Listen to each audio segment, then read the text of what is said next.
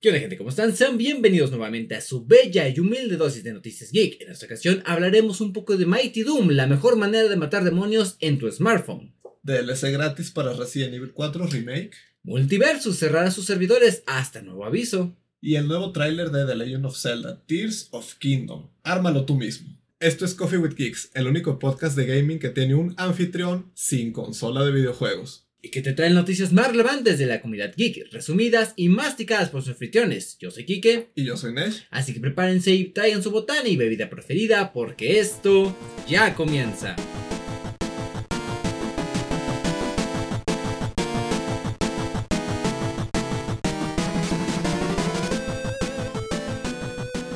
mijo. Qué, qué difícil, güey, qué difícil, güey.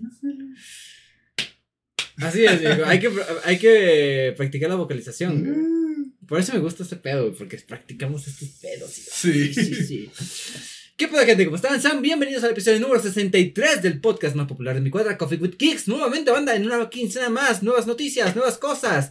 El techo ha sido reconstruido, pero antes de empezar con tanta palabrería y cosas por platicar, empecemos con las bienvenidas con mi amigo del alma, Nesh, carnal. ¿Qué ha habido? La narración es complicada. Sí, gente, solo quiero hacerles saber que el día de hoy su anfitrión es un hipócrita. Yo estoy aquí en un podcast de videojuegos cuando realmente me deshice de mi consola de videojuegos. Este, le estaba contando aquí que hace un momento que sí, no, ya, ya, ya no tengo Play 4, que era mi consola de videojuegos. Eh, la cambié por un teléfono, no me arrepiento, la verdad. Además, el Xbox Series S es una consola muy accesible. ¿Te piensas en un futuro cambiar? Sí. O sea, a ver, a mí me gustaría obviamente tener un Play 5, ¿verdad? Pero... Pero entre los 15 mil pesos de un Play 5 y los 4 mil, 5 mil pesos a los que probablemente uno se encuentre el Series S por ahí en el buen fin, pues obviamente me inclino más por la Series S. ¿S o X? S. No, es, no, sí, sí, la bocinita. Sí, sí, sí. Sí, sí, jala, güey. Sí. Entonces, ay, yo la verdad ya tenía algo de tiempo pensándome en deshacer del Play 4 porque realmente no lo jugaba mucho, solo lo utilizaba para ver Netflix y cosas así. Entonces... No tenías PT, ¿verdad? No. Ah, ok. ya te iba a dar un chingazo. ¿Qué hiciste, animal? No, no, no, no. Así que, bueno, gente, fue, fue, un, buen, un buen deal. De hecho, yo. está barato. Está en oferta, al parecer. Sí, 5 mil pesos. ¿Cómo te sientes, canal? ¿Por qué, ¿Por qué iPhone? Porque, bueno, gente, yo tengo, y digo tengo porque a día de hoy lo sigo usando porque tengo mi chip aquí y no he terminado de mover todas mis cosas, un Motorola E7. Me costó en el año 2021, en diciembre, 4 mil pesos, si no me equivoco. Así que debería ser un teléfono de gama media. ¿Qué pasa? Que este teléfono rápidamente comenzó a ponerse muy lento, básicamente. Envejecer mal. Sí, comenzó a envejecer mal. Uy, tres estrellas, güey. Buena batería, no obstante, es una batería de 5000 miliamperios, me dura dos días. La batería realmente es buena. Pero sí, o sea, es como una frase que yo escuché que un teléfono de gama alta viejo siempre será mejor que uno de gama media nuevo. Y pues después de unos cuantos días de usar el, el nuevo teléfono, es un iPhone XS Max, pues me doy cuenta de que sí. Y nunca había tenido iPhone, quería probarlo, realmente fue un buen deal, siento yo, no siento que haya salido perdiendo, así que... Eh. Mi recomendación, esta va a ser tu mejor amiga, una batería portátil de 10.000 mAh. Hay fundas de iPhone que funcionan como power bank. Oh, es algo, es algo curioso. O sea, de hecho, si buscas batería iPhone, es de las primeras cosas que te sale. No, busca batería iPhone, simplemente. A ver. Sí, si ustedes se van a Amazon, por ejemplo, gente, y buscan batería iPhone, eh, baja un poco. Baja un poco. Oh, mierda. Porque solo me sale a mí cuando lo busco. Es como esto. Ajá, funda cargadora. Sí, sí, sí. No sé si son cómodas realmente. Lo averiguarás. Es algo que, se puede hacer, sí, Es bonito, güey. Siempre me, eh, siempre me es fascinante experimentar la tecnología porque de esto vivimos. Sí, Sí. Nos mama la tecnología, carnal. Pero algo más que hayas hecho en esta quincena. Ah, mm, fui a una fiesta. Rancho Dalila, ¿sabes dónde es Rancho Dalila? No, ¿Sabes qué es Rancho Dalila? no. Son unas cabañas que están por la Unipoli, Ah, ya. un poco antes de la Unipoli. Ah, sí sé cuáles son. Sí, Sí, he ido a eventos antes ahí. Ajá. Entonces, pues lo que hace mucha gente es que renta una cabaña. ¿Qué era? ¿Boda? No, peda. Ay, qué chido. Sí, o sea, se- es como, es como bueno porque muchas veces pasa que cuando uno quiere hacer una fiesta o reunión de amigos, como que no puede estar tan a gusto porque tienes que estar en la casa de alguien. Y al final del día es la casa de alguien. Y estando en un territorio neutral, como que todo el mundo se relaja más, siento yo. Nadie Así se que- preocupa porque no, güey, no se rompe el tanque de gas. Ajá, ajá. O sea, no rompimos nada, ¿verdad? Pero pues quedó suciona la cabañilla. la Pero, pues, como, como diría mi abuelo cuando tiraba una bolsa entera de cacahuetes al piso, para eso trabajan. Ajá, la no verga. saben como, no saben como mi abuelo. Ah, Respeten este- a los trabajadores. Un, un hombre de antes. Un hombre de antes. Sí, así que eh, iPhone, alcohol en la naturaleza, así que eh, Es bonita, bonita un quincena. par de semanas interesantes. Sí, sí, sí. Perfecto. Yo por mi parte estuve jugando un poquito de Resident Evil 4 Remake Banda. Al final sí, di el salto. Eh, compré el Resident Evil 4 Remake. Tengo que decirlo que una experiencia totalmente grata.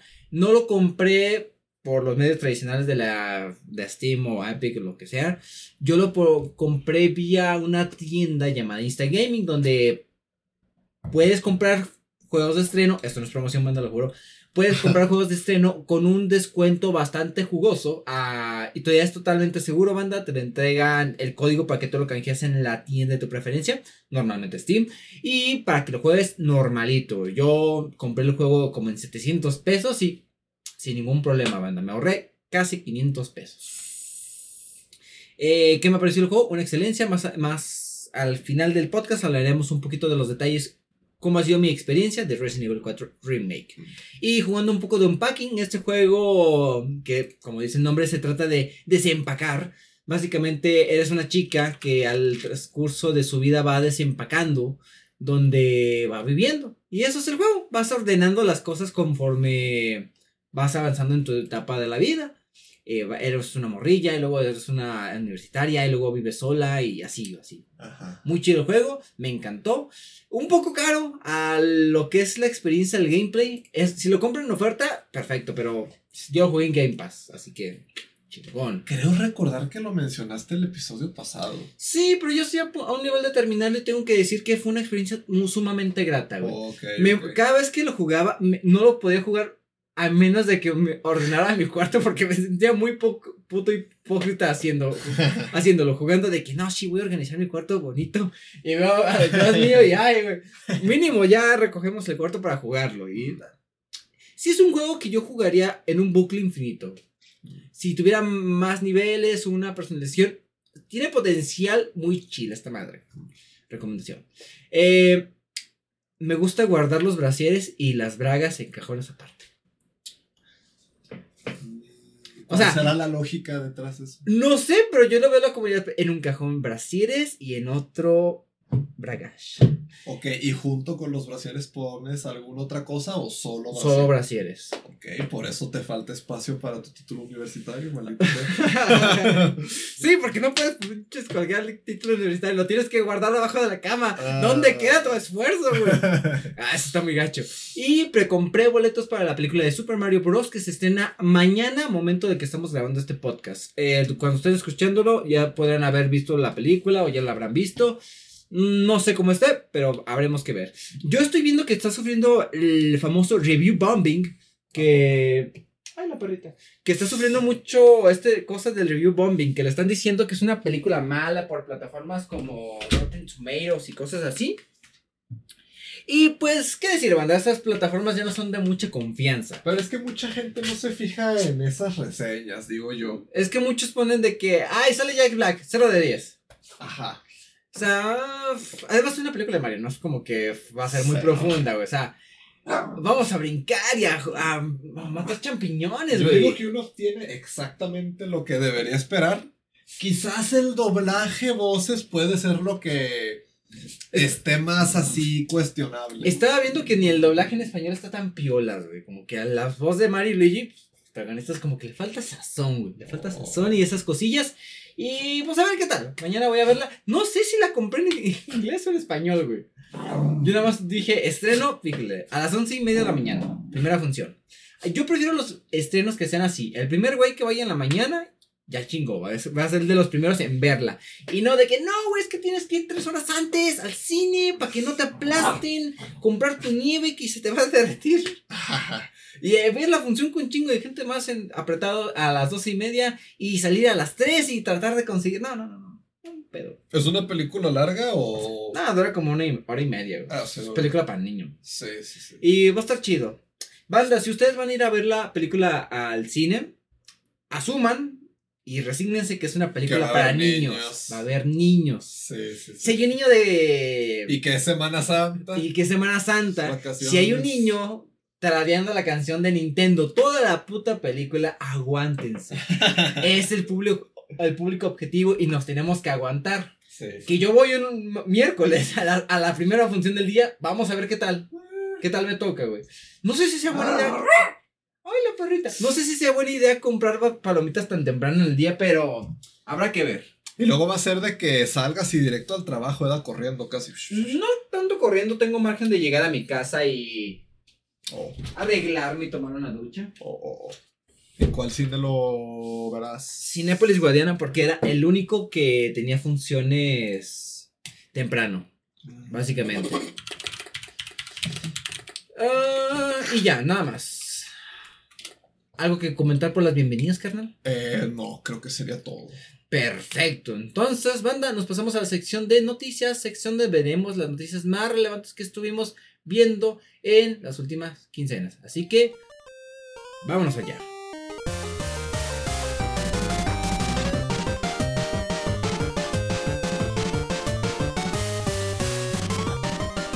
Banda, ya estamos en la sección de noticias, sección donde veremos lo más relevante que pasó en estos últimos días en la industria del gaming y la industria geek.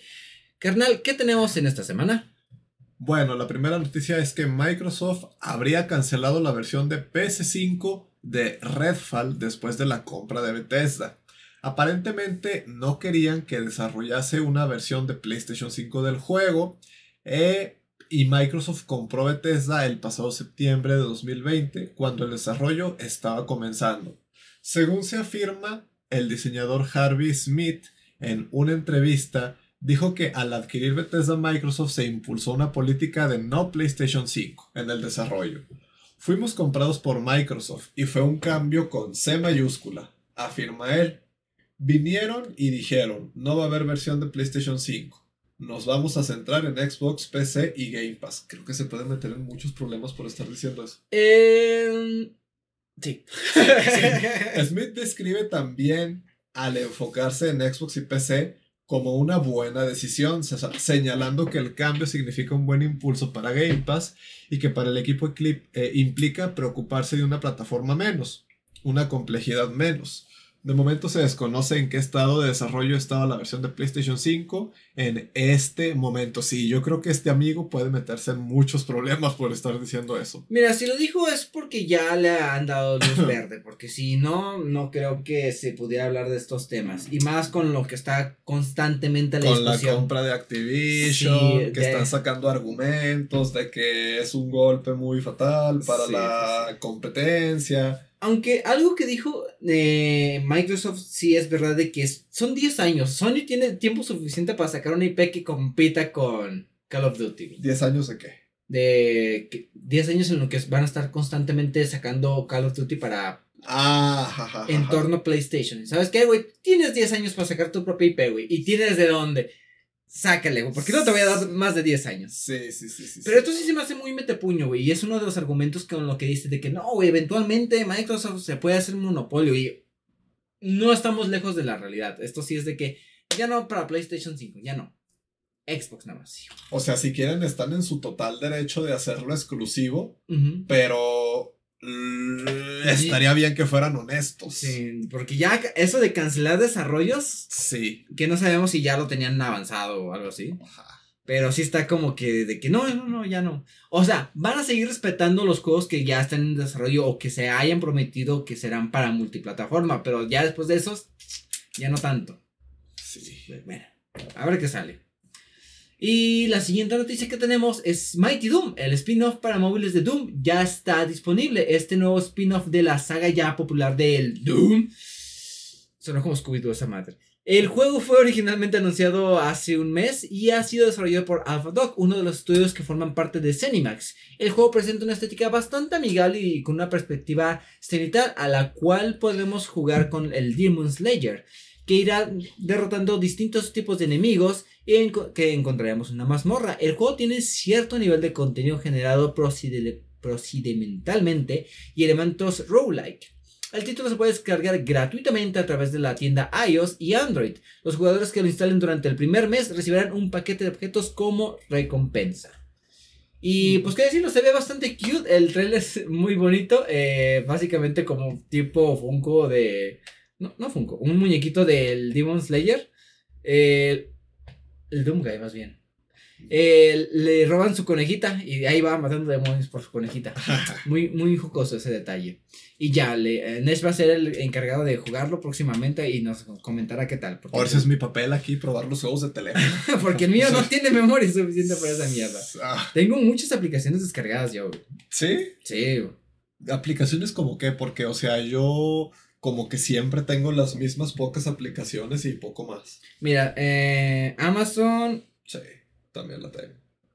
Ankydroid. No sé qué es. Es como una aplicación para practicar tu vocabulario en inglés. Oh. Camscanner, Discord, Didi, Firefox, Facebook. Facebook ocupa un vergo. Sí, se llena un montón la, como los datos de la aplicación. Sí, demasiado. Y llega como un giga fácilmente. Sí. Una aplicación para ver anime, Mercado Libre, Mercado Pago, Netflix, No, PayPal, Prime Video, la aplicación de banco, Spotify, Story, Twitch, Twitter, WhatsApp, YouTube y la aplicación de mi, de mi pulsera inteligente. No son tantas. Pero no son pesadas, güey. Si son de ese tipo de que se van llenando mucho, pues sí, sí, sí. WhatsApp, cuando ustedes no lo saben, pero llega a acumular una cantidad estupidísima de memoria interna.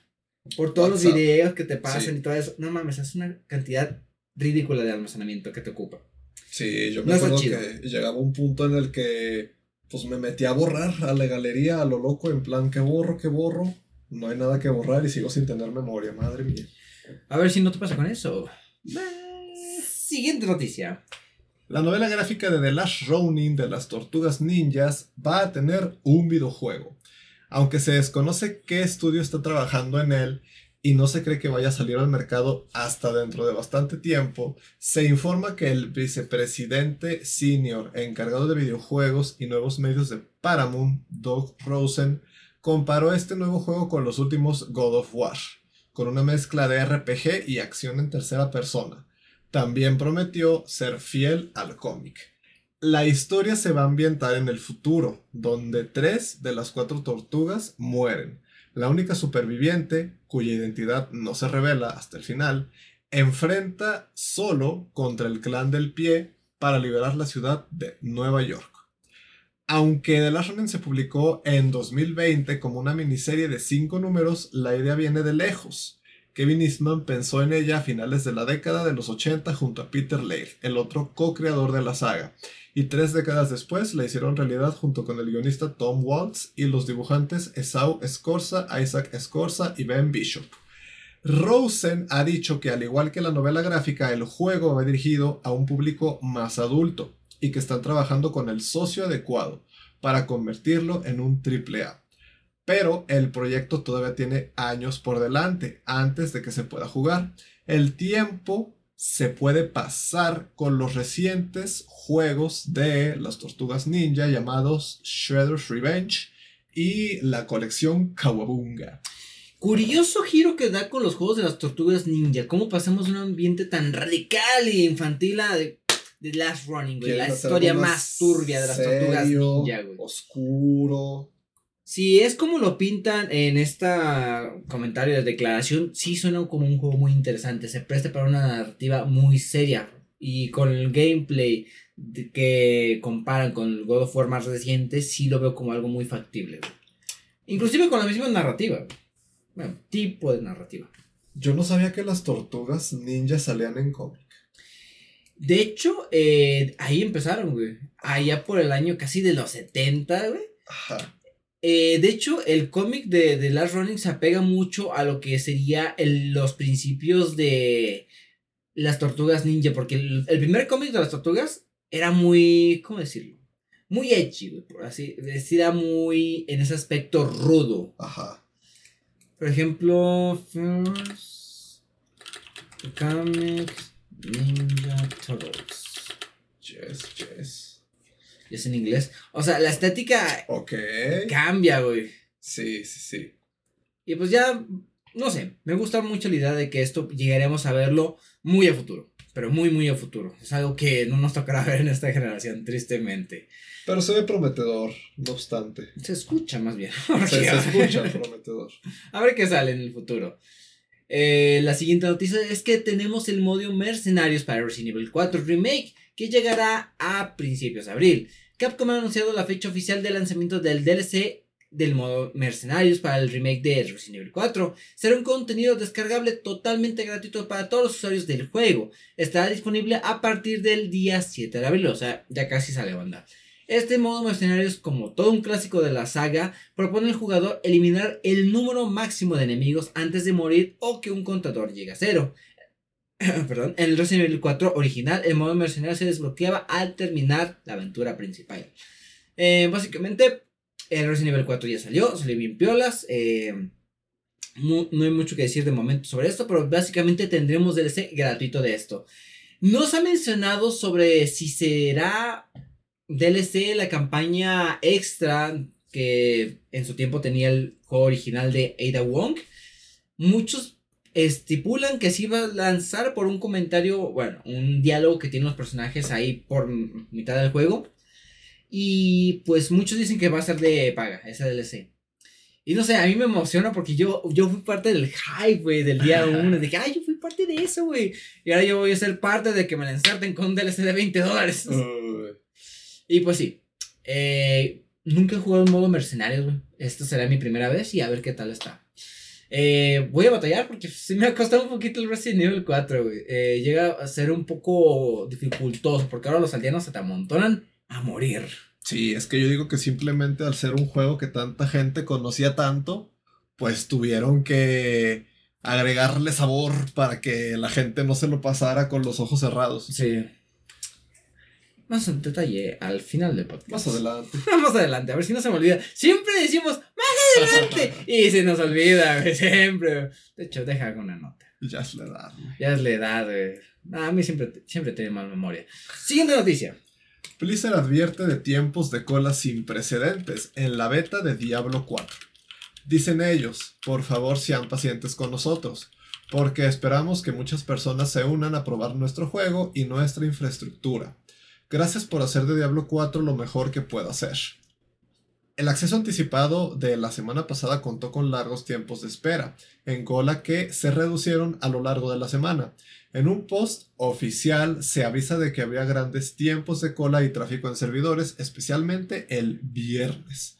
También dicen ellos que este último fin de semana ayudó a prever la cantidad de usuarios que se espera este fin de semana y usaremos esas capacidades para probar el estrés de nuestros sistemas de cara al lanzamiento. Sabemos que puede ser frustrante, pero necesitamos las colas para probar nuestros servicios. Blizzard también advierte que puede haber ocasiones en las que la beta se desactive para poder arreglar errores.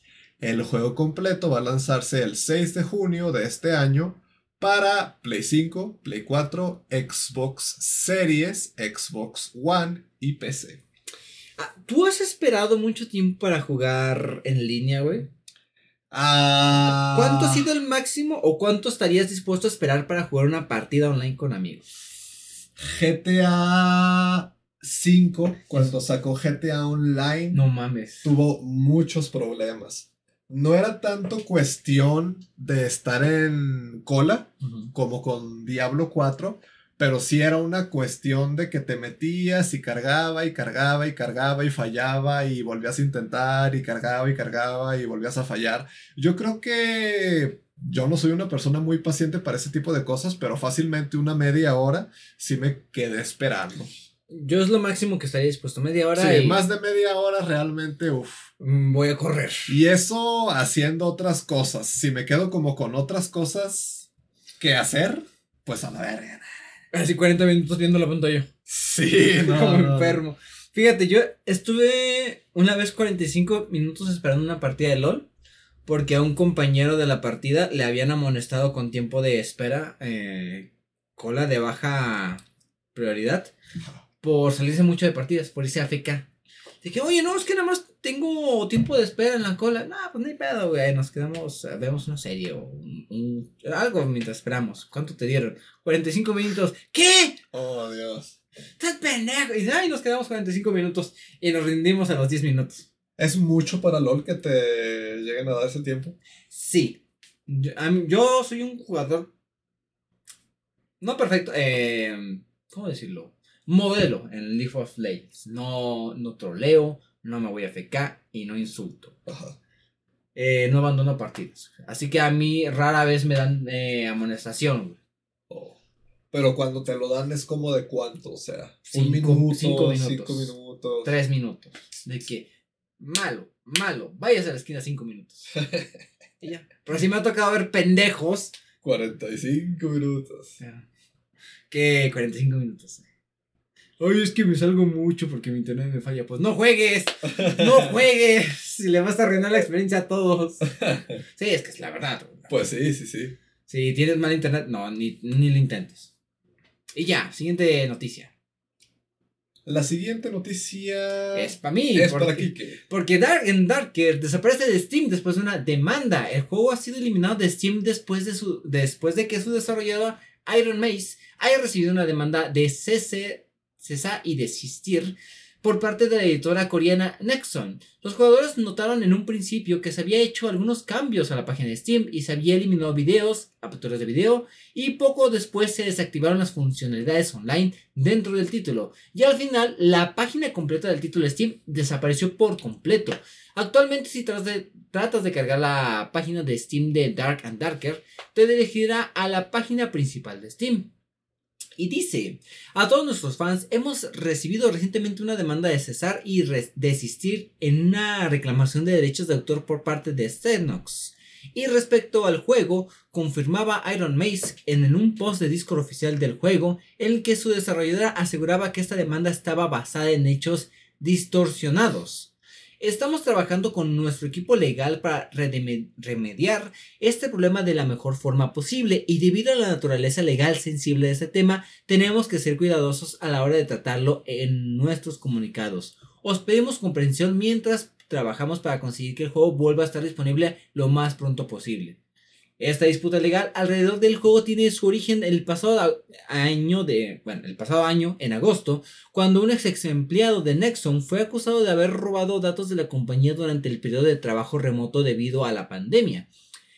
Este empleado estaba involucrado en un proyecto de nombre P3 y tras haber presuntamente filtrado miles de archivos de este título en desarrollo, fue despedido de la compañía. Esta misma persona junto a otros 10 empleados del equipo de 20 personas estaba trabajando en el proyecto de P3 de Xenox. Habrían pasado a trabajar a Iron Mace en el juego de Dark and Darker. Eh, pues esta compañía acusa a la otra de haber utilizado el proyecto P3 como prototipo del juego y haber utilizado assets de este juego en su, en su posterior proyecto. Y según la compañía coreana, el juego tiene grandes similitudes con el concepto de P3 en su gameplay, reglas y apartado artístico que no podrían haber realizado de manera independiente. Básicamente les cayó la ley y saben qué, desistir y cesar hasta que este pedo se arregle. Mm, no conozco nada de este juego, no conozco nada de la comunidad, pero parece que este puede ser un problema que puede llegar a acarrear el cierre del estudio y la muerte inminente del juego si no se soluciona rápido. Tristemente los problemas legales se pueden extender muchísimo tiempo y son sumamente caros, a lo que un estudio que va comenzando, no tiene un hit, un juego hit todavía, puede desangrarlo eventualmente. Eh, ojalá se arregle lo mejor posible para ambas partes y que esto solo sea un malentendido. Por favor, porque meterse con el trabajo de las personas, sea del lado que sea, está mal. Y pues qué más, no sé si la gente ya habrá metido dinero en este pedo, así que qué triste.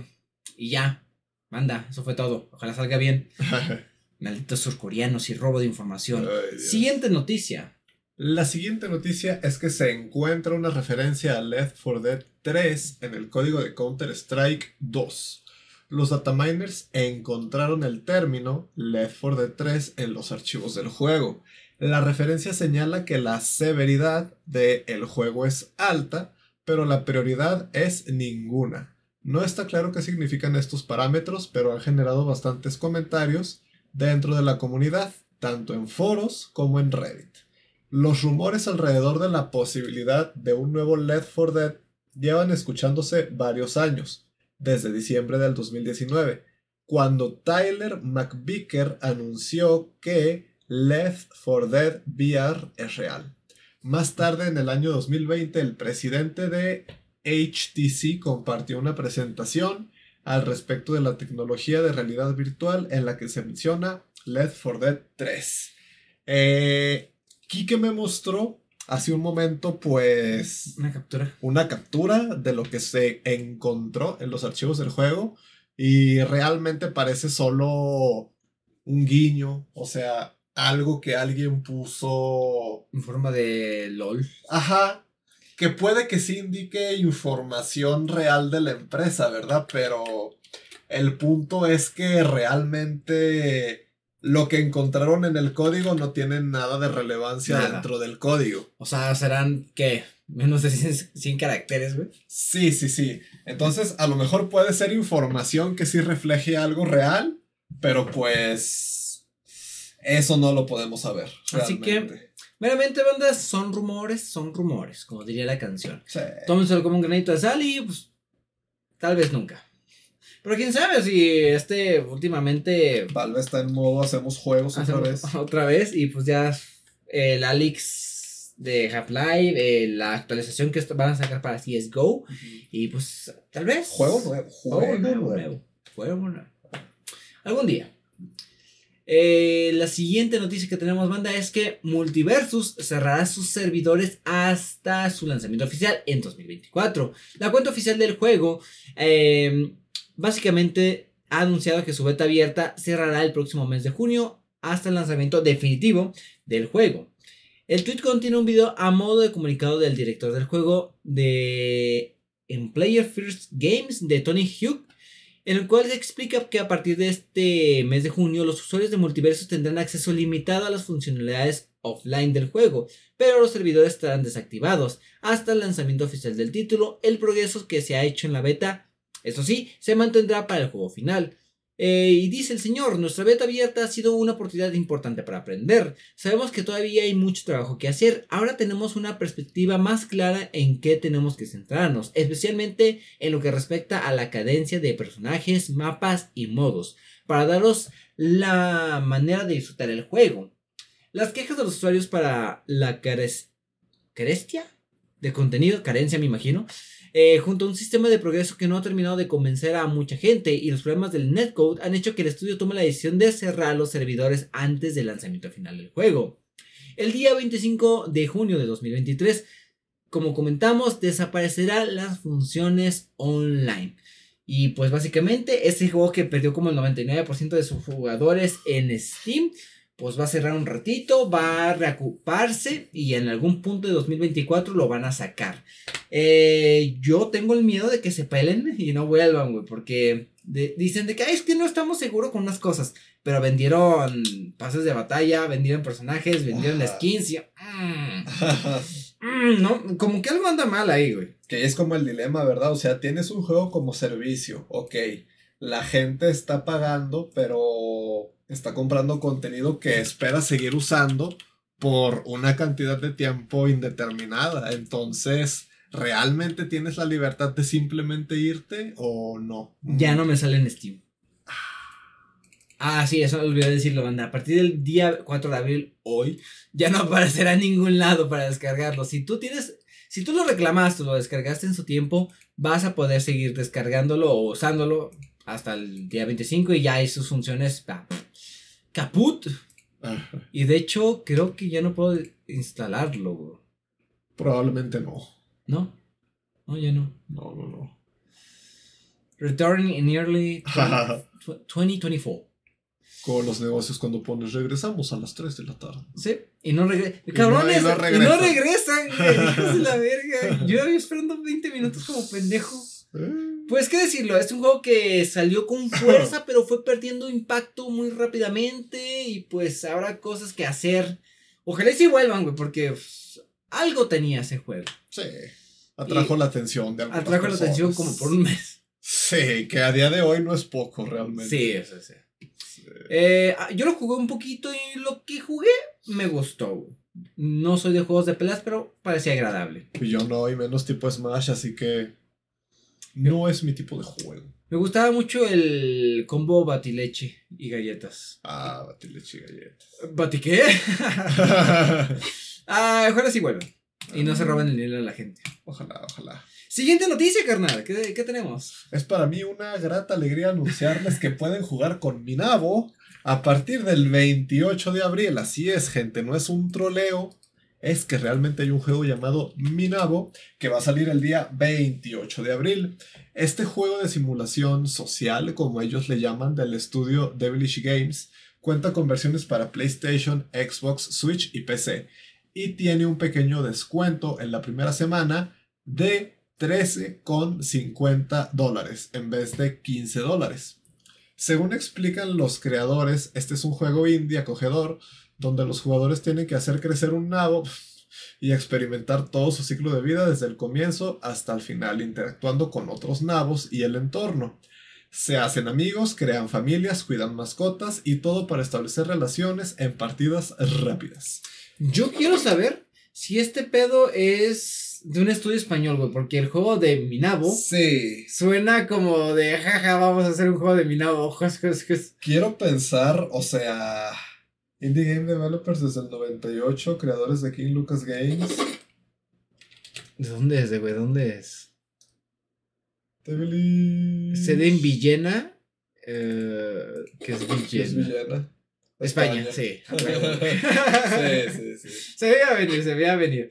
Eh, básicamente el tráiler eh, nos muestran cómo va a ser el este. Es como caminar por la vida de un nabo. Ahí va la, la descripción del juego en la página de Steam. Básicamente es vivir, relacionarse al transcurso de la vida de un nabo. Podrás, ¿cómo dice? Adoptar un montón de mascotas rábano y pasar tu vida con ellas, formar una familia y engendrar navitos o vivir rápido y morir joven. O sea, básicamente un nabo Life Simulator. Eh, en el trailer muestran juegos de palabras muy jocosos de que mi nabo fotografiado, mi nabo erecto, mi nabo joven, erguido, gracias. erguido, erguido. Tampoco son tan descarados. Ay, ¿tú viste esto, güey? No me hables de ese señor. No me hables de ese señor. Todo un pendejo el señor.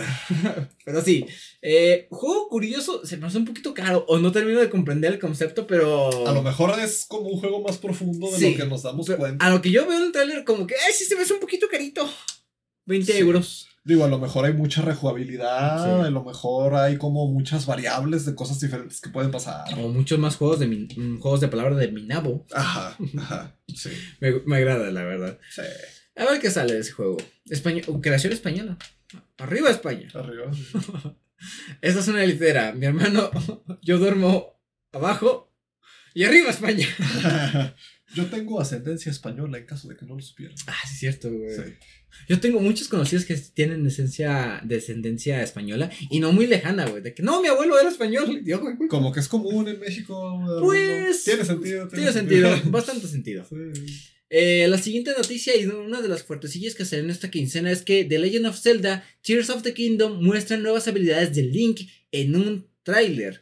Los canales oficiales de Nintendo han publicado hoy un nuevo gameplay del juego de Zelda, la secuela eh, directa de Breath of the Wild, en los que podemos ver 10 minutos de juego en movimiento y por fin vimos por primera vez algunas habilidades que tendrá el personaje de Link en esta nueva entrega. Por un lado está la habilidad de retroceso en el que podemos utilizar el retroceso del tiempo Eh, básicamente que utilizaremos en algunos objetos para alcanzar algunos obstáculos, resolver algunos puzzles y cosas por el estilo.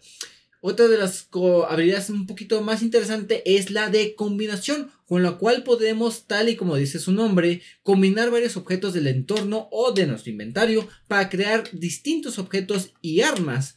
Y parece ser una respuesta directa a lo que siempre se cocinaba en el juego de Breath of the Wild, que era la durabilidad de las armas. Ahora podemos unir palos, rocas, ardillas, enemigos para crear lanzas, espadas, inclusive imbuir nuestro escudo en nuestros proyectiles de distintas armas de energía, fuego o hielo. Suena muy interesante, la verdad. Y otra habilidad es la Ultramano. Por otro, otro lado, es una habilidad que permite mover objetos a distancia y recolocarlos como necesitemos. En el video vemos como Link crea una balsa con un tronco y unas turbinas.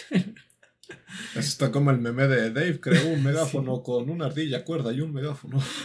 Salió muchos memes de ese pero me, gustó. Y así Dave improvisó una lancha con troncos y motores de lancha. y por último, la habilidad de infiltración que permitirá a Link desplazarse hacia arriba y atravesar techos de ciertos lugares cerrados y se puede utilizar tanto para estancias, templos, como por otro ejemplo, en una cueva en la que queremos salir para llegar a la parte superior de la montaña. Ese es uno que me pareció muy creativo, muy guay en el, en el aspecto cuando atraviesas uno una mm, edificación muy gruesa, como que vas por una dimensión donde todo se ve guay y dijo, wow, wow, wow, wow.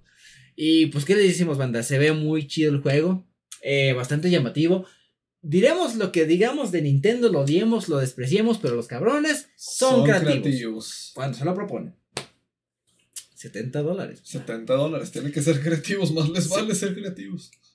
Lo que me llamó la atención eh, es que va a haber una edición especial del juego, güey. Ah. Eh, va a ser la Nintendo Switch. Oh, sí vi que es carísima, ¿no? Sí. Hola Zelda. Aquí está. ¡13 mil pesos! Una maldita. ¿Cuánto cuesta una Switch normal a día de hoy? Pues no está tan lejos del precio normal, güey. No, ¿verdad? Chécate. No, la Switch.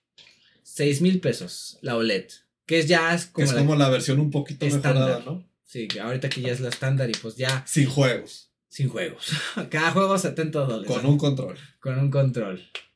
¿Has tocado los controles? Sí. Los Joy-Cons. Recientemente fui a jugar con un amigo y. Se sienten para mí muy frágiles los joysticks. Sí, pero son. A los 20 minutos te acostumbras, pero sí son tan chidos.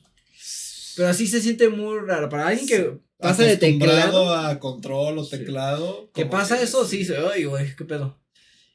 Eh, ah, está bonito. Está muy guay, la verdad, está muy chulísima. En especial el. El mueble ese que lo conectas para poner en la tele. Dock. El dock, gracias. Se ve muy chulo, el control, las correas, Las correas. O sea, se ve muy sofisticado. hay versiones más caras que vienen con la. Me parece que con la funda y todo el pedo. Y, pero, pero, pero no se justifica el precio. Mm, pues, ¿qué te digo, hijo? O sea, si una Switch normal cuesta 6 mil y eso cuesta más del doble, no, no, no, no. En Amazon lo encuentras a 10 mil. Ay, Dios mío, 10 mil pesos. Jodido cuando dices, oh, solo 10 mil pesos por la Switch. ¿Tiene el juego? ¡Juego! No. ¡No mames! ¡No incluye el juego! no mames.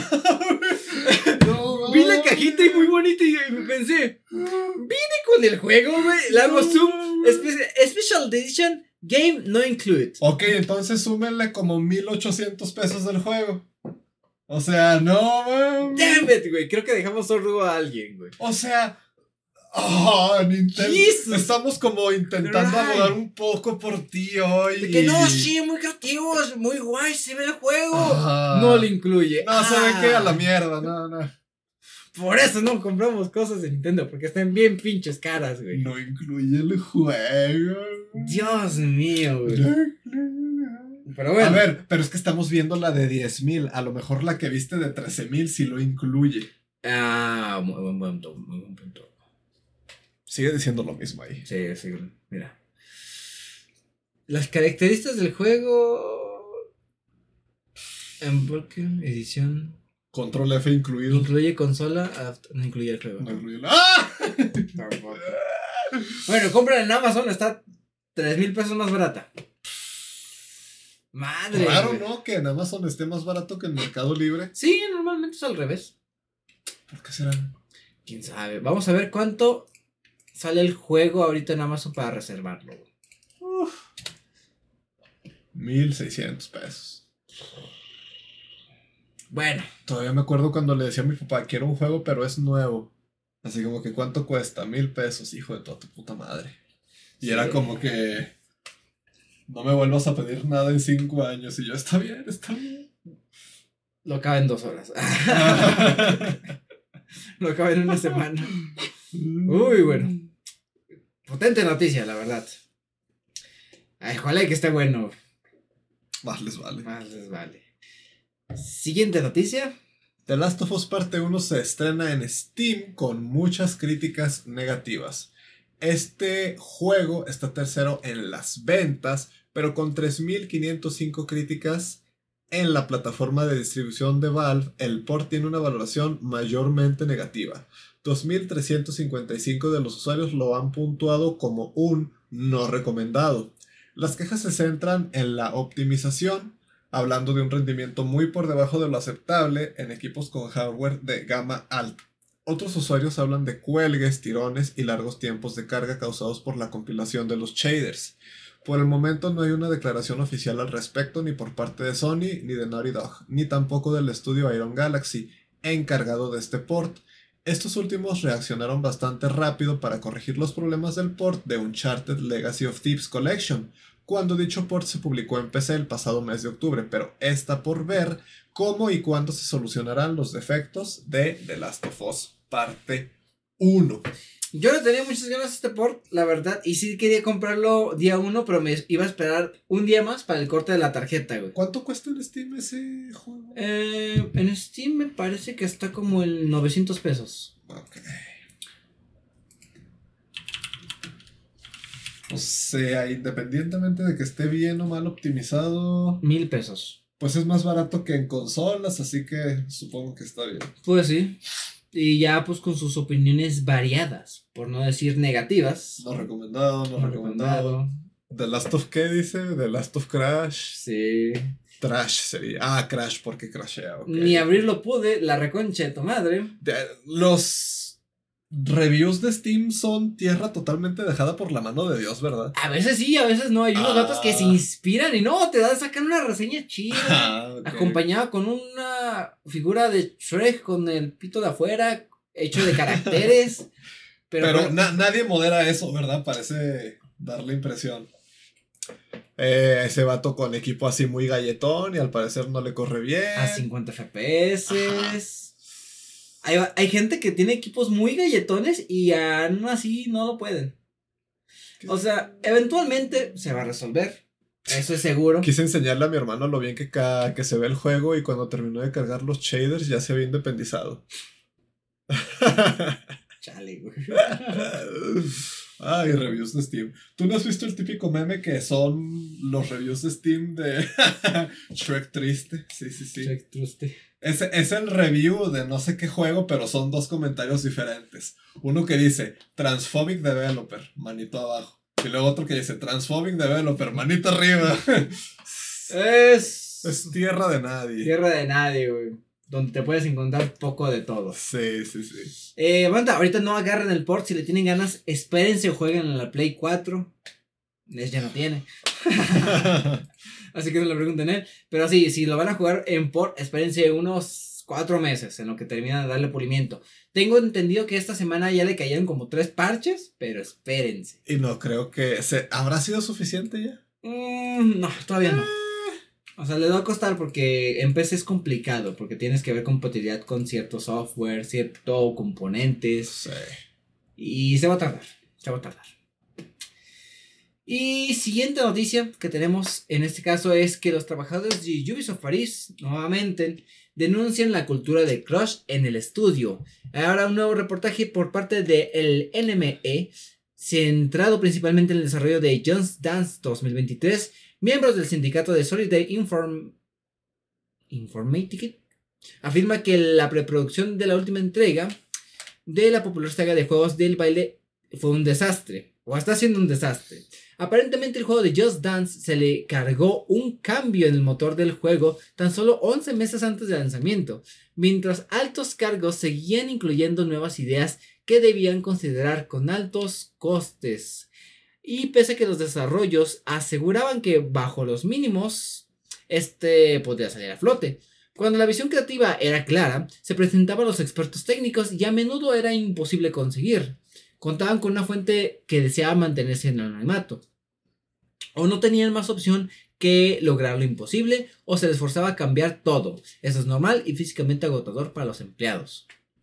Otros desarrolladores hablaban de que tuvieron que lidiar con decisiones estratégicas tardías que provenían de altos cargos de la compañía. También dice que a pese a que el estudio les dijo que contratarían más gente, uy, eso es clásica, güey. y que no se les empujaría a hacer horas extra, también clásico, esta promesa no se cumplió. Las horas extra pagadas comenzaron en Ubisoft Paris como un sistema de controlado, pero a medida que pasó el tiempo se convirtieron en algo común y que se estableció en un doble estándar. Un, un empleado de Ubisoft explica que a, o sea, este que hicieron como que el estudio, la investigación, trabajó de 9 de la mañana, oh Dios mío, a 10 de la noche durante el desarrollo de Just Dance 2023. Mientras que los miembros del equipo QA trabajaban de 10 de la mañana hasta medianoche. Quality. Imagínate cómo será hacer QA de Just Dance. Quality. Eh, quality. Ah, ¿qué era?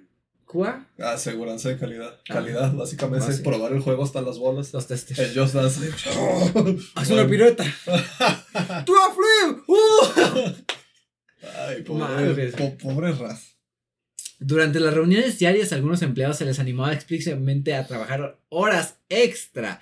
El mensaje era claro: haced horas extra. Trabajen, trabajen. Muchas de las promesas de Ubisoft Paris se produjeron aparentemente por peticiones que venían de la central. Querían que fuese un juego como servicio, oh Dios mío. Y un gran juego vivo del portafolio de Ubisoft, explica Buena Fuente. Les mostramos una hoja de ruta realista, pero estos la rechazaron. Mm. Oh, Dios mío, el equipo de desarrollo de Just Dance 2023, de hecho, también solicitó que el lanzamiento del juego fuese aplazado, pero este fue rechazado por la central. Aparentemente, la respuesta de Just Dance tiene que estar bajo el árbol de Navidad. Oh, Dios mío. Sin embargo, el artículo de la NME termina con una nota positiva, apuntando a que el nombramiento de Mary Sophie de Baubert ha sido un cambio positivo en el estudio. Nuevamente, Ubisoft siendo culero. Yo me puse a investigar la ley de los trabajadores conforme a las huelgas. Por si resulta útil después. Mm. Básicamente, al menos aquí en México, tienes que presentar un documento de huelga, güey. o sea, pidiendo permiso o avisando. Avisando. O sea, tú haces después la huelga. Si no se cumple esto y esto, por esto, Ajá vamos a hacer huelga y lo tienes que entregar con 10 días de anticipo. Y lo tienen que firmar todos los que van a participar, tanto empleados como patrones. ¿Puede haber huelga de una persona? Puede haber huelga de una persona. Eh, si no te lo firman o si no se te cumple, ninguna de tus demandas, tú puedes hacer la huelga y estás protegido por la ley. Por el artículo de leyes al trabajador mexicanas, artículo 450. Hay que conocer los derechos laborales, banda. Sí, sí, sí. Uf, oh, salvaje, savage. Pero bueno. Ojalá les vaya bien. Ojalá les vaya bien. Esta gente. O sea, como dijeron por, al parecer con la señorita que entró, Mary Sophie, pues pinta para cosa nota de explotadora. Siguiente noticia.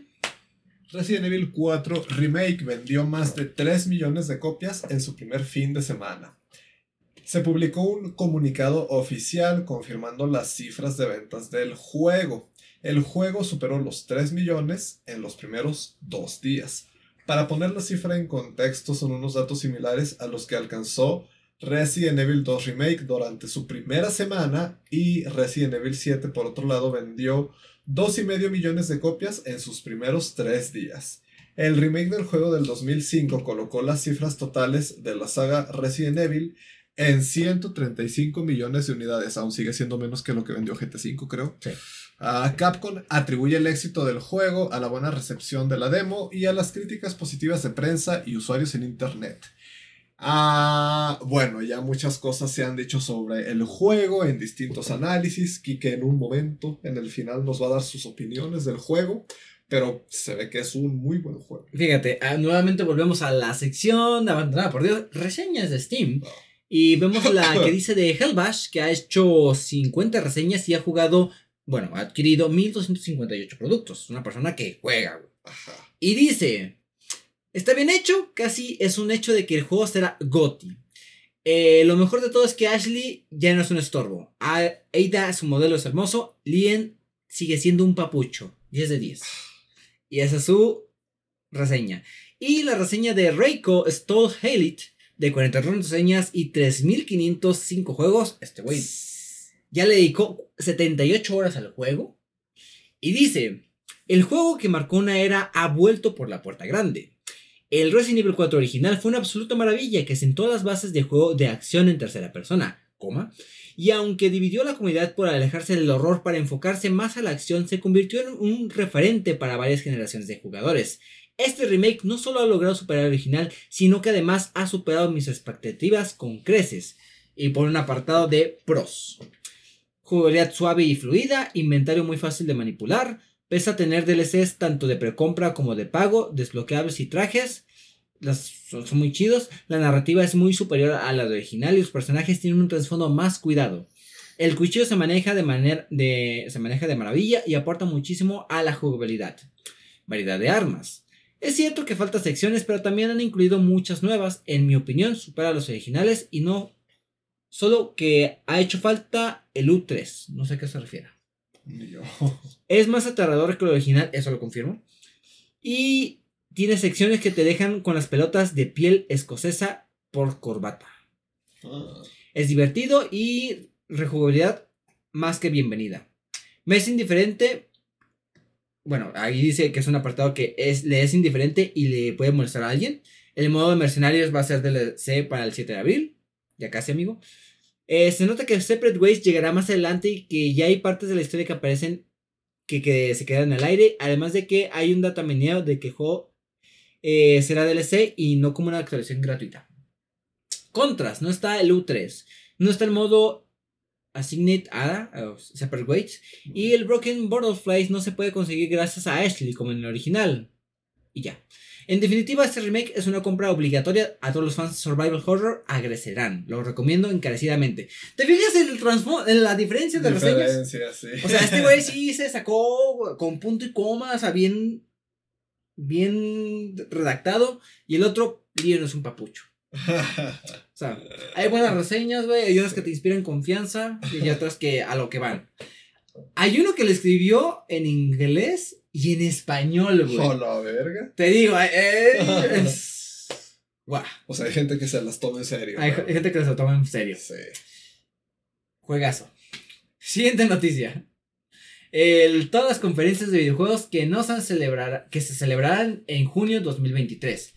Eh, básicamente el E3 murió, un poquito más adelante de eso, pero los eventos de juegos no, y básicamente tendremos los que sí se van a hacer por parte del señor Geoff Keighley, empezando el 9 de junio a las 9 de la noche el evento del Summer Game Fest, que se celebrará y como siempre podemos esperar varios trailers, anuncios de títulos y fechas de lanzamiento.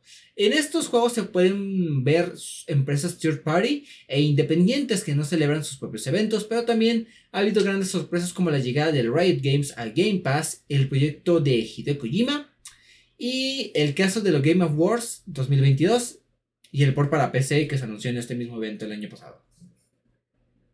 El domingo 11 de junio será el Xbox Game eh, Xbox Game Showcase junto con el Starfield Direct. En este Microsoft celebrará su evento propio. Eh, de la misma manera, se mostrará lo que vendría siendo lanzamientos, anuncios, mayor trailers de sus próximos títulos a lanzar y tendrán un directo especialmente para lo que vendría siendo Starfield y más detalles, gameplay y todo el pedo. Aquí hemos visto detalles o anuncios como el Headblade 2 y el reboot de Perfect Dark. Y por último, el lunes 12 de junio a las 7 de la tarde eh, tendremos el Ubisoft Forward. A nadie le importa esa mamada. y ya, eh, se murió la tres banda. Más adelante eso veremos. Siguiente noticia. La siguiente noticia es que Sega publicó el juego gratuito El asesinato de Sonic el Erizo como broma de April's Fools. Se, se publicó el nuevo juego de Sonic como parte de una broma en Estados Unidos el día 1 de abril. Se trata de una novela visual de misterio en la que se tiene que investigar el asesinato de Sonic. El juego puede probarse de forma gratuita en Steam y parece contener amplias referencias a la saga y la presencia de personajes como Tails y Amy. Combina parte de texto con minijuegos de habilidad y dinámicas de point and click. La descripción es, es el cumpleaños de Amy Rose y está celebrando una fiesta de misterio y asesinatos en el Mirage Express.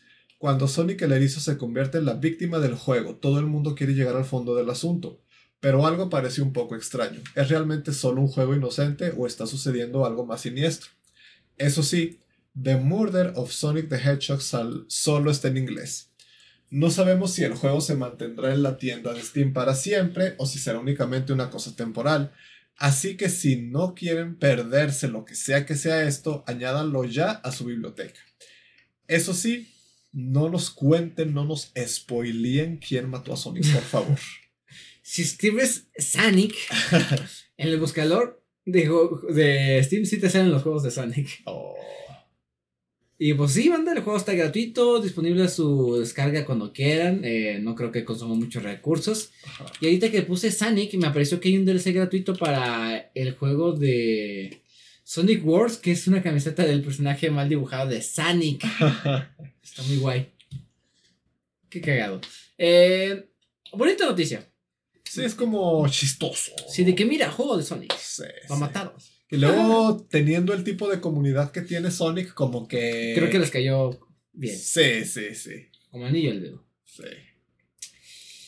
Y siguiente noticia, tenemos que Naughty Dog confirma que seguirá lanzando juegos para PC. La desarrolladora de la saga The Last of, The Last of Us y Uncharted ha publicado en un post en su blog oficial para conmemorar su lanzamiento de la versión de PC para The Last of Us que salió algo mal. Eh, en el post se promociona sobre todo eh, enseñar los esfuerzos que la desarrolladora está haciendo para trasladar sus títulos para PC.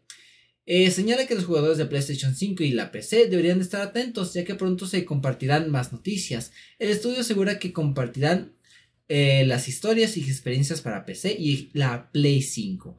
Es algo natural que Naughty Dog abrace y, y seguirá haciendo su obra bueno, lo que sigue haciendo ahorita más adelante. A pesar de las buenas intenciones, el juego de Last of Us Parte 1 para PC salió muy mal, muy mal. Mm. Y él dice, quisimos hacerlo preservando una experiencia que muchos aman mientras que trasladamos una nueva plataforma. Desde el punto de vista técnico, el motor de Naughty Dog que usó para The Last of Us está optimizado para PlayStation 5. Moverlo a PC trajo consigo muchos ajustes, inclusive repensar ciertas partes, en especial cuando tuvo que ver con usar la GPU, o sea, la tarjeta gráfica. Básicamente salió mal y pues como que están dando su mayor esfuerzo y que van a seguir haciéndolo bien y pues eh, vamos a ver qué tal sale. Eh, yo tengo fe a Naughty Dog que lo va a arreglar. Es una compañía que... Sí, son muy competentes, claro. Son muy competentes en lo que es optimización y exprimir al máximo el hardware donde sacas sus juegos, pero aquí claramente se vio que lo sacaron con prisas. Sí. Así que sí. Y nada más, banda, eso fue las noticias que tenemos en esta ocasión. Vamos a ver lo que hay en Twitter. Básicamente, eh, el Elon Musk puso su. El perrito de Dog como logotipo en la página inicial. Eh, hay un tweet que dice que me compré la paleta de taquis, la mentira más grande de mi vida, el polvito no es el sabor de los taquis, fuego y es un robo y engaño. 0 de 10. Confirmo eso. ¿Sí las has probado? Sí, están de la chingada. Ok. Ah, ah. última hora, tenemos que última hora y vamos a ver qué es. Ah, sí. Cosas que no me importan. No, nada demasiado Durísimo golpe contra. ¿Qué? Polémica por video del Papa rechazando el saludo. Ah, cosas que no importan. eh, Shrek 5, Emergencia, Rotten Tomatoes. Ah, salió el tráiler de la próxima película de Spider-Man Into. Bueno, la nueva película de Spider-Man. ¿Animada? Animada. Oh. Across the Spider-Verse, ya. Eh, está muy chido, muy, muy piolas. Eh, dato curioso: en el inicio del tráiler, en la versión latinoamericana, aparecen las voces de los primeros Spider-Man de la saga. La voz de Tommy Maguire, la, to- la de Andrew Garfield y la de Tom Holland con sus respectivos actores de doblaje. Oh. Eh, se ve muy perro el tráiler y nuevamente hacen alusión al meme de los Spider-Man señalándose Sí. unos a los otros. Llega un punto donde en el trailer dicen, atención a todos, atrapen a Spider-Man. Y todos en los Spider-Mans, tú, tú, tú, no, no, no, tú, pendejo, tú, y todos señalándose. Eh, muy cagado. Es continuación directa también, me imagino. Sí. Ok. ¿Por qué tantos Spider-Man? Porque es el Spider-Verse, güey. Ah. Me dio mucha gracia. Eh, ¿Qué más tenemos? Shrek 5. Eh, pues básicamente. Shrek 5 es real. Hacen referencia al final de la película del gato con botas de que ahora a dónde vamos. Hubo Shrek 4. Sí. Ah. Vamos a visitar a. A ver, ese dato dice que es una realidad y es una cuenta verificada. Mm. Según esto, güey. Al final de la película. Shrek 5 with original cast. Tis. O sea, está. Son rumores, ¿no? O sea, Son rumores. son rumores. Son rumores. Y emergencia. Hubo un terremoto recientemente en la Ciudad de México. Me imagino que. Bueno, el centro del país del México. Me imagino que será eso. Ah, Y ya, banda, sería todo por las noticias en esta ocasión. Pasamos a la sección del tema de la semana, donde estaremos hablando un poquito más de lo que fue la E3, porque ahora sí ya se murió. Sí, güey. Así que vamos a hablar de eso en el tema de la semana. Así que vámonos allá.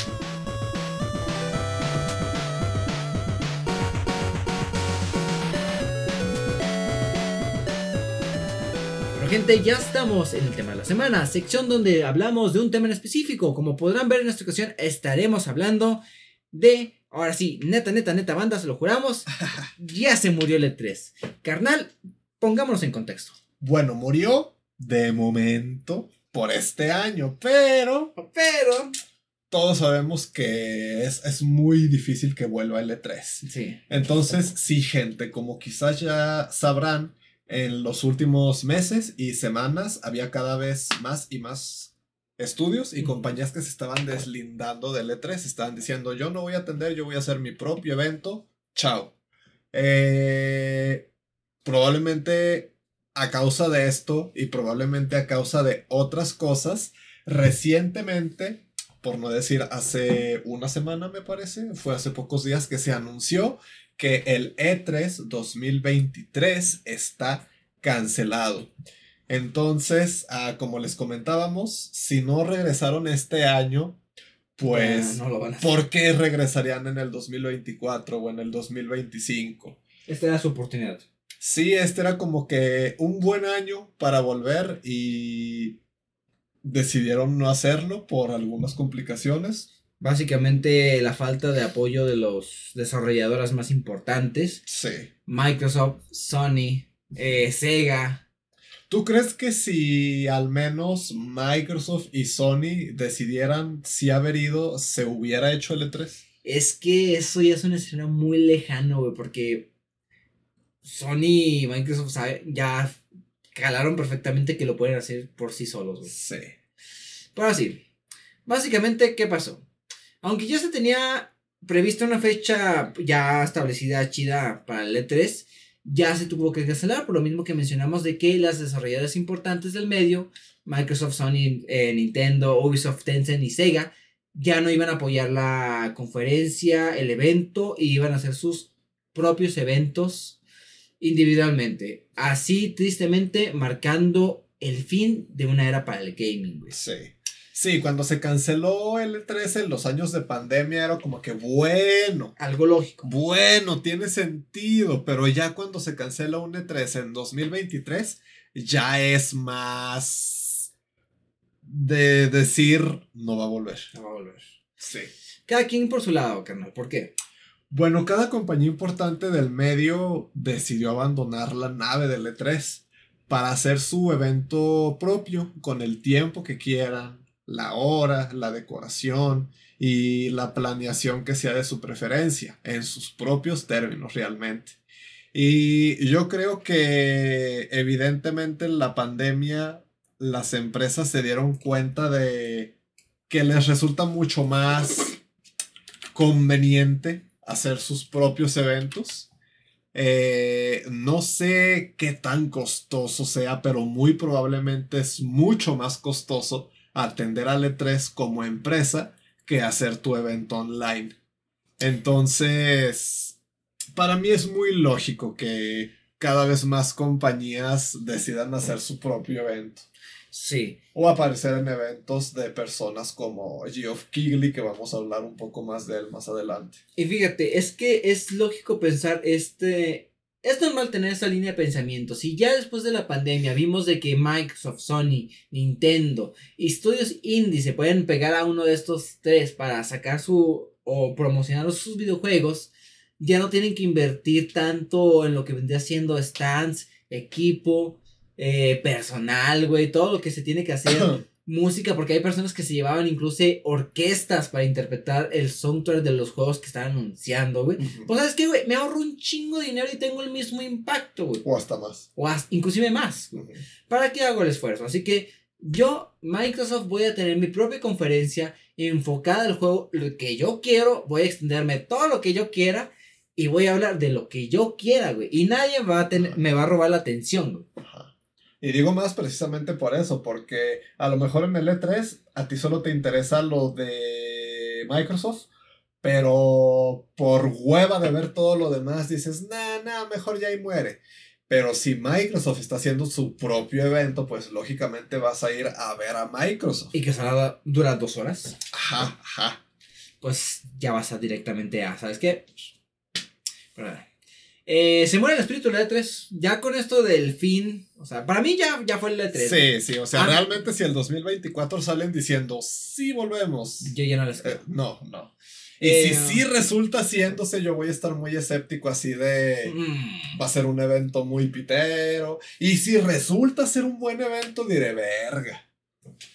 Pasó lo imposible. Cosa que dudamos, pero bueno. Sí. ya, esto era el mayor evento de del, con mayor importancia el gaming, donde todo aquel que le apasionara este mundillo de los videojuegos iba a poder tener un lugar donde se iba a hacer fiesta, donde podría comprar parafernalia de los juegos que le gustan, ver las mentiras que las compañías nos daban, ah. disfrutar de los memes que se hacían en vivo y sobre todo las pésimas actuaciones que se hacían en el escenario. Las, las secciones de Just Dance. Ah, eso, a mí me gustaba, de que ah, ya llegó la, la famada versión de Just Dance. ¿Con qué mamá sale? Y pues con esto también mueren los momentos XD, güey que antes de ver este episodio, vimos, bueno, de hacer este episodio, vimos un video recopilatorio de los momentos más épicos y jocosos de la E3. Y dejen de decirle, banda, que fueron muchos. Había mucho, no me gusta usar tanto la palabra cringe, pero había mucho cringe en el E3. Sí, eran como que decisiones cuestionables. Y en los eventos de Geoff lo sigue habiendo un poco, pero no se compara. Es que el señor mete publicidad forzosamente y como que se suele ver raro algunas veces. Sí, sí, sí, sí. Pero sí, muchos momentos icónicos se sucedieron en estos eventos de la E3, güey. Eh, God of War se anunció en la E3, la versión de 2018. Fue un anuncio muy inesperado. Muy imponente. Muy fantástico, muy increíble, muy todo. Ay. Cancelado en Google. Ay, qué triste. Dios mío. Este, yo recuerdo mucho más de años recientes eh, que habrá gente que dice que salió mal, pero a mí personalmente ese juego sí me gusta. Toda la presentación que hizo Bethesda sobre Fallout 4, que ah. el juego se anunció y salió como en un lapso de cuatro meses. Y esa conferencia en la que la mostraron en el E3 fue como... Mágico. Fue de que te mostraron el juego tal cual como era eh, en cuatro meses sale, pero hoy ya se pueden bajar Fallout Shelter. Somos ah, la verga. recuerdo eso, güey. Sí. O sea, eso era Todd Howard en su prime y es como que también de los momentos que yo más recuerdo del E3. Y luego salió el juego. y luego, eh, tiene, tiene lo suyo. Sí, la verdad es que sí, güey. No, no, es Fallout 76, o sea. Yo como otro que está mami, mami, de que, ay, no, yo puro Fallout New Vegas. el, el 4 es divertido. Sí entiendo los Tiene otro enfoque. Sí entiendo las críticas de que en cuanto a diálogos y este, como cosas secundarias que hacer deja que desear, pero es un buen juego, la verdad, es un buen juego. Lo que prometieron, lo entregaron. Sí. Así es. Y ya momentos más jocosos como lo que se podría hacer el icónico meme que se originó en esta misma, en el mismo evento de la E3 eh, de parte de Rey, o mejor conocido como el Reyinator, que promocionando lo que era el Wii Fit, este aditamento de la Wii original para hacer ejercicio, yoga, otras cuantas dinámicas de ejercicio cardiovascular. Pues el vato se iba a subir a ese juguetito y decía My body's ready y se inmortalizó a partir de ahí. Frase inmortal. Frase inmortal que hizo como que su marca personal de su persona y que hasta el momento donde sigue haciendo apariciones públicas sigue diciendo My body's ready. Eh, ¿Qué más? las participaciones del señor Miyamoto que... Algunas eran como que inesperadas, jocosas, muy épicas cuando presentaron el juego de Twilight Princess, que llegó con el escudo y las de la espada maestra. Ajá. Muy épico, no sé si decía Spider-Man. No sé el nombre de la espada de Link. Master, creo que Master sí Sword. Master Sword, sí, creo que Algo así, va, bueno, no somos fanáticos de la no. Como podrán darte cuenta. Eh, pues sí, muchos momentos icónicos, muy graciosos. y luego también era un momento interesante, eh, como de cara a, a los youtubers, porque era como una oportunidad en la que veías a varios de tus youtubers favoritos que a lo mejor no se conocían, los veías interactuar en persona. Y eso también era interesante. Este, veías a prensa como Eurogamer cubriendo el evento. Y Ay, me gustaban mucho, güey. Sí, sí, como que toda la experiencia que tenían de llegar al E3 y prepararse para el E3 y estar en el E3. O sea, pasaban cosas muy interesantes. O sea, ya ni siquiera era por los juegos ni por el cringe, era ver como Los Ángeles incluso. O sea, es una ciudad impresionante, de cierto modo. Depende de qué perspectiva. Para lo bueno y para lo malo. Entonces, sí, es que era, e, era un macroevento realmente. O sea, era, era una fiesta del gaming que ya no tenemos. Sí, bueno.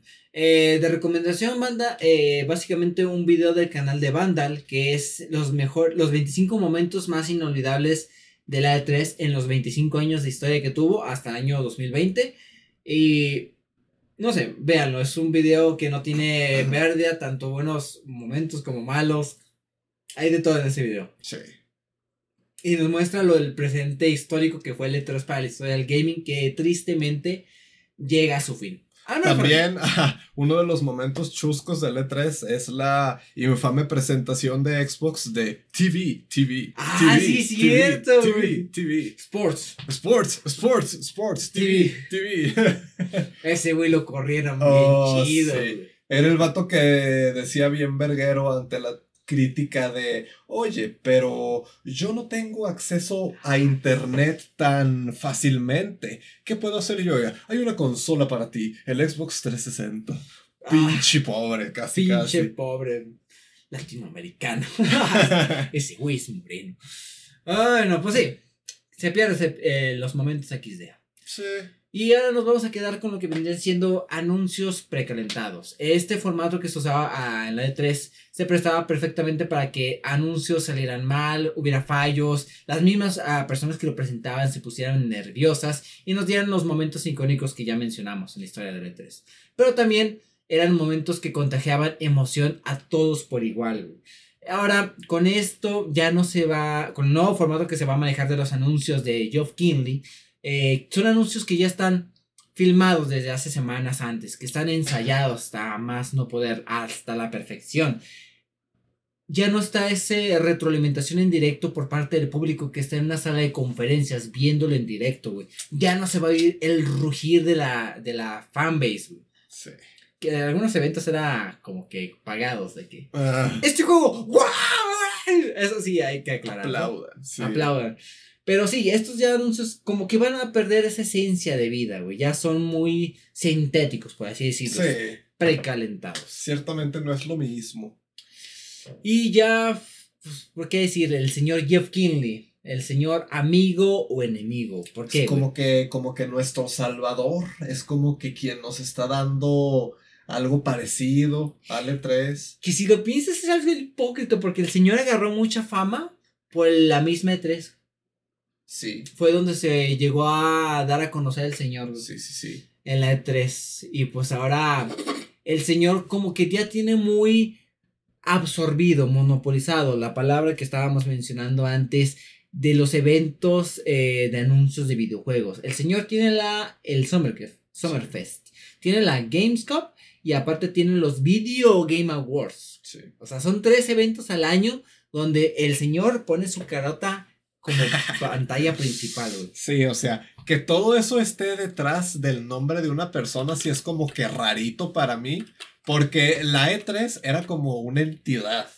Es, es algo mm, que trasciende a una persona y tener a Geoff Keighley enfrente de tantas cosas como que es un poco raro para mí. De hecho, creo que el meme del Doritos Pope nació en una E3, güey. Oh. El juego. No, no, al parecer que nació en un Video Game Awards. Ajá. Así que cancelen eso, cancelen eso. ¿Qué decirlo? Es un poquito hipócrita de esta parte y el señor representa no un riesgo, pero sí un, un foquito rojo. Sí es como que hay que tener cuidado con este señor porque al fin y al cabo tiene cierto poder en lo que vendría siendo la industria del gaming, porque al fin y al cabo en sus eventos son los que se anuncian, güey. Y él tiene, por así decirlo, cierto poder para ver qué se va a anunciar, qué darle más foco y atención, güey. Sí. Si lo que él se dice, se hace. Y lo que digan los patrocinadores del evento, ¿verdad? Pero bueno. O sea, puede haber juegos de mierda que se inflen y que generen mucho hype y que después veamos la realidad. Y eso puede ser en parte responsabilidad de él. Que hasta ahora no diría que ha pasado, ni remotamente cerca, pero es algo que puede pasar. Pero el señor luego, luego que se murió el E3 salió a mofarse, güey. Sí, sí, sí, sí, De que, ay, miren, ahora mi evento va a ser en tal. Y yo, espérate, güey. Espérate tantito, espérate tantito. Espérate una pinche semana, güey. Sí, pues ahorita ya está promocionando el Summer Game Fest. Sí. Ah, ¿qué decir? Puso un meme de respecto así, cuando se cancela el E3, el señor así, saludo a la bandera, gracias por nada. Ah, triste el acaso, pero bueno. ¿Qué decir de esto del E3? Eh, es algo que a mí realmente me agüita, porque yo tenía esperanzas de que volviera a hacer su regreso triunfal. Lo veía muy poco probable, seamos honestos, pero tenía esa fe de que se iba a lograr por X o por Y. ¿Quiénes son esas señoritas? No sé, se ven conocidas. Estas de aquí se más o menos conocidas que nada. Pero bueno, eh, ¿algún pensamiento que quieras compartir? Pensamiento final sobre el, el tema de la E E3. Pues no sé, yo digo que los tiempos cambian. Definitivamente de muchos modos hemos visto que la industria de los videojuegos ha cambiado en más de una manera. Eh, buena foto. Geoff con Miyazaki. Eh, entonces creo que es de esperar. O sea, y ya ni siquiera es que los videojuegos estén cambiando, es que el mundo está cambiando. La vida está cambiando. Este, el capitalismo está cambiando. En la, forma, en la forma que consumimos y Ajá. vemos la información. Sí, o sea, el dinero se está moviendo de formas diferentes. Entonces, sí tiene mucho sentido para mí que para una empresa haya dejado de ser rentable rentar un lugar enorme, traer un montón de gente, traer compañías y que en vez de eso lo rentable sea que las compañías tomen su propio espacio. O sea, yo digo que es un tema que se puede analizar mucho desde lo económico, pero a mí no me da la cabeza para eso, ciertamente no. Sí, no, no, no podríamos hablar de esa Ajá, o sea, perspectiva. Yo digo que esto es una decisión principalmente económica, de Sí. que pues no les sale a cuenta gastarse el dinero que se tienen que gastar en la E3. Y, algo más y pues esperemos que las cosas sigan cambiando, pero de forma en las que no nos afecte, quizá. La tecnología avanzó mucho más rápido de la que E3 se pudo adaptar. Y eso es que, fue. ¿cómo podía adaptarse siquiera? La verdad, yo sigo sin tener una idea de cómo podría tener el mismo hype. Porque el hype de E3 es pues como que el hecho de que es presencial.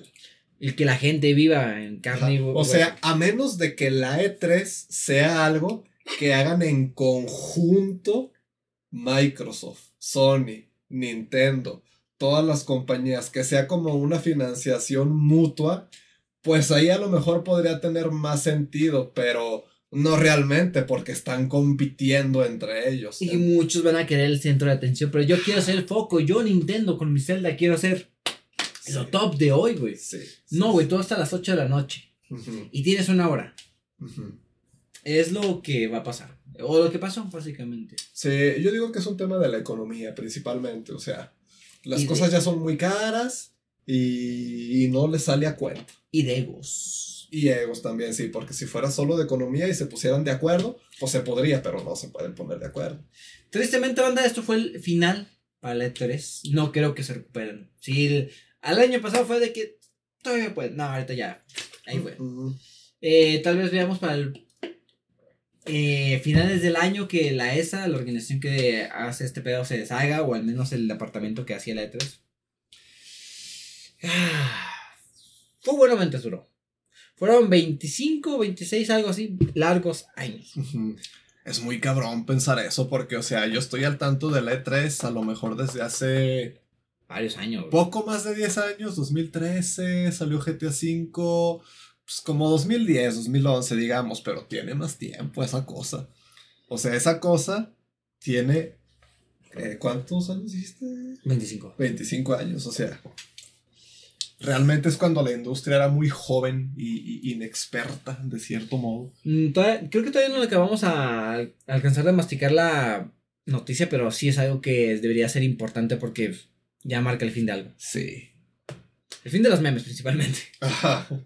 Y ya, banda, eso fue el tema de la semana de esta ocasión. Eh, ojalá que les haya gustado. Pasamos a la sección final de este podcast, La Cueva, donde nos despedimos y damos recomendaciones para los 10 venideros. Vamos allá.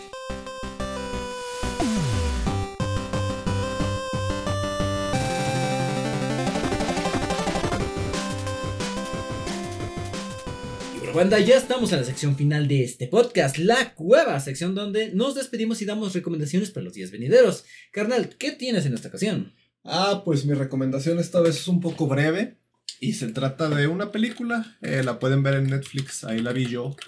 Si conocen el código Da Vinci, si han visto esa película, es muy popular, pues quizás les sorprenda saber que hay dos películas que preceden al código Da Vinci. La primera de ellas es Ángeles y Demonios y la segunda yo no la he visto. Pero pues bueno, es una película claramente con un tono parecido al del Código Da Vinci. Es una película de misterio, de acertijos, de simbología, de resolver eh, cosas. eh. Es una historia interesante. Mm, sin entrar en spoilers, básicamente se trata de que alguien pone una bomba que amenaza con destruir todo el Vaticano. Y el protagonista intenta evitarlo. Y. Y pues. En, en el código da Vinci, algo que me gustó mucho a mí es que al final tiene un mensaje muy bonito. Que es como que reconocer la. La, la divinidad que puede existir en una persona. O sea, como Dios, véanlo como lo vean, existe en cada uno de nosotros y pues así es como una persona puede tener divinidad. Y en esta ocasión el mensaje de ángeles y demonios siento que va más como por el lado de la espiritualidad. O sea, ya no tanto de que somos un producto de Dios, sino que Dios es algo que existe y que sí, el hombre lo ha tomado por lados que no debería, pero pues eso no es porque Dios o, o, el orden del universo sea malo, sino porque pues el hombre tiene defectos. O sea, es un, es un buen mensaje, es una buena película, se la recomiendo. Protagonizada por Tom Hanks. Por Forrest Gump, sí, sí, sí. Ese señor es un actorazo, cabrón. Sí, la verdad, sí. Ah, me parece muy curioso eso de la divinidad de cada individuo. Sí, es que pues en el código da Vinci se trata un poco al final sobre que Ana Magdalena, creo que se llama esta presunta amante de Jesucristo, eh, pues están como que rastreando los orígenes de su legado y resulta que la persona que estaba acompañando al prota era descendiente de María Magdalena y no recuerdo cómo exactamente llegan a esa conclusión, pero es como que ilustrar cómo esa mujer ayudó a tantas personas a, lo largo de la película, por así decir. Y pues que eso es Dios, como quien dice. Eh, disponible en la plataforma de Apple TV. ¿Dónde la viste tú? En Netflix. Y también en Netflix. Ah, curioso. también en Netflix, sí, sí, sí. Fíjate, yo quería ver la película. Estaba busque la película de Tetris en funciones aquí en cines locales y estaba bien emperrado porque no aparecía. Ah, pinche rancho, no llegan películas chidas. No, resulta que es meramente para la plataforma de Apple TV. No salió en cines. No salió en cines. Y yo, yo genuinamente quedaba para cines, güey. Hasta que ya la busqué y ya, para. Para Apple TV. Ajá, ajá. Y me dan ganas de hacer la prueba gratis, güey. Hay prueba gratis, güey. Ya muchos servicios no te ofrecen eso, güey. Ah, ¿cuánto cuesta Apple TV al mes? 99 pesos. Eh, pues es barato en comparación a otros, ¿no? Sí, al parecer tiene series muy buenas. Por ejemplo, esta, la de mm, Ted Lasso, es una serie muy popular de la plataforma. Sí. Eh, no sé qué otras cosas tenga, la verdad, güey. Tiene una serie de Acapulco donde está Eugenio Derbez. Oh, Dios. Eh. Oh, Dios. Eh. y uh, cosas que no termino de... Eh. Lo que más me llama la atención es Tetris. ¿De qué dirán de qué se trata esta película? Básicamente cómo sacaron el juego de la Unión Soviética. Y eso debió haber sido complicado. Oh. Sí, güey. Este juego fue desarrollado por creo que un pinche conserje, güey. que era un editor de texto que modificó para que fuera un juego. Ah, curioso, güey. Y como el güey que lo quiso sacar lo mandaron a matar. No, no, no, no. Fue, un show. O sea, yo quiero ver la película porque será muy interesante. ajá. Pum, pum, pum, pum, Perfecto. ¿Alguna otra recomendación, carnal? No, sería todo. Perfecto. Yo una recomendación rápidamente. Eh, un video del canal de Fede Lobo, el Fede Wolf. Eh, un mini documental de la historia del Xbox clásico. Una historia que tiene pasión, intriga y casi despidos por parte del señor Bill Gates. Poco similar a Tetris. o sea, son historias donde personas arriesgan todo para conseguir algo y que el capitalismo los ayude. Creo que era uno de los argumentos de los rusos. No, güey, que el capitalismo. no sé, la desconecto totalmente. Pero sí me imagino que sea. No, es que América mala. Anyway. Que sí. que sí, ¿verdad? Tienen un punto, pero. Maldita sea, tenían razón. sí. No maten gente por eso, simplemente. Chill, bro. Que yo no entiendo, güey, ¿por qué tanto conflicto, güey? ¿De que es que son comunistas? Déjalo ser, amigo. que tengan su propia economía y que se mueran de hambre si quieren, güey. pero déjalo ser. ¿Por qué quieres que todo el mundo esté con tu mismo negocio? Vive y deja morir, simplemente. Simplemente. Siguiente recomendación, banda Resident Evil 4, eh, una pequeña reseña de una persona que experimentó por primera vez este juego en su remake, que no lo ha terminado, cabe aclarar, pero en sus primeras 10 horas de juego, 16 por ahí, ha disfrutado plenamente del juego. Me ha parecido una maravilla de principio al punto que lo he llevado. El personaje de Ashley, desconozco cómo era totalmente en el juego, pero ahora se siente como un personaje que realmente quieres cuidar, güey. Es agradable, es es chido escuchar las conversaciones entre, que tienen de vez en cuando los personajes. Y qué decirlo, al parecer he investigado un poquito cómo era el gameplay antes. Y tú para sacar una granada antes tenías que abrir el menú. Tenías ¿Pausabas el juego? pausabas el juego y sacabas tu granada, seleccionabas. No, ahorita es rápidamente. La seleccionas en un pequeño menú de armas y la lanzas, güey. Antes para apuntar te, te detenías en seco. No podías moverte mientras apuntabas. No podías apuntar mientras te movías. Te movías.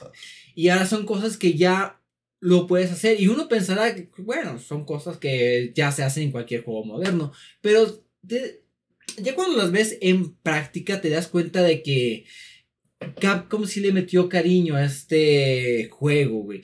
Cosas que antes no estaban en el juego anterior se ven con una mayor presencia en este juego. Por ejemplo, algo que yo me he percatado mucho es que la ambientación y las atmósferas del juego cambian totalmente y se siente muchísimo más terrorífico, güey. Sí es en algunas partes donde sí sientes tensión por lo que te puede acechar en la siguiente esquina, güey. Un juego oscuro, literalmente, ¿no? Creo que llegué a ver un par de pequeñas quejas de que el juego le intenta subir el brillo, pero luego no se ve tan bien, así que lo dejas oscuro, pero está muy oscuro. Y no ves nada y quiero ver todos los detalles. Sí, sí, sí. Hay, yo disfruto mucho las secciones de donde se sacan la linterna Ah. Porque confirmo, está muy oscuro, pues sacas la linterna y pues ya más o menos puedes guiarte y sientes la tensión, güey. Hay una armadura que se mueve, güey. detrás de ti, imbécil, o sea. Detrás de ti. Como persona que lo experimentó como primera vez, me quedé con un excelente sabor de boca, güey. Las armas, los enemigos, los... Ah, el campo de tiro me encantó, güey. O sea, era lo que lo probaba, no me salía y quiero, sea, no me salgo de la sala de tiro hasta que tenga la perfecta puntuación o haya conseguido las moneditas y los coleccionables que tiene el juego.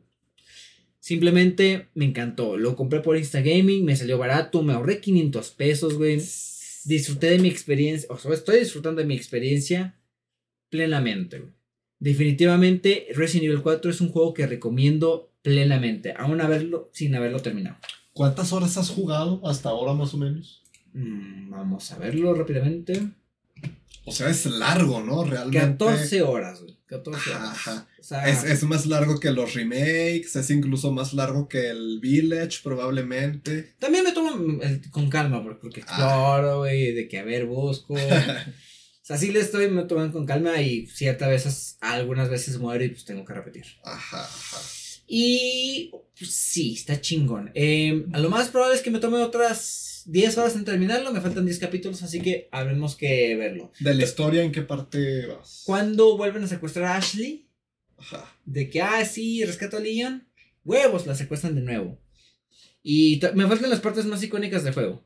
Estás en la mansión de Salazar, pero todavía no te enfrentas a Salazar, ¿verdad? Exactamente. Ah, ok, ok. Todavía, me, falta. Es como la, mitad, ¿verdad? Sí, Básicamente. La mitad, sí, sí, sí. Y ya.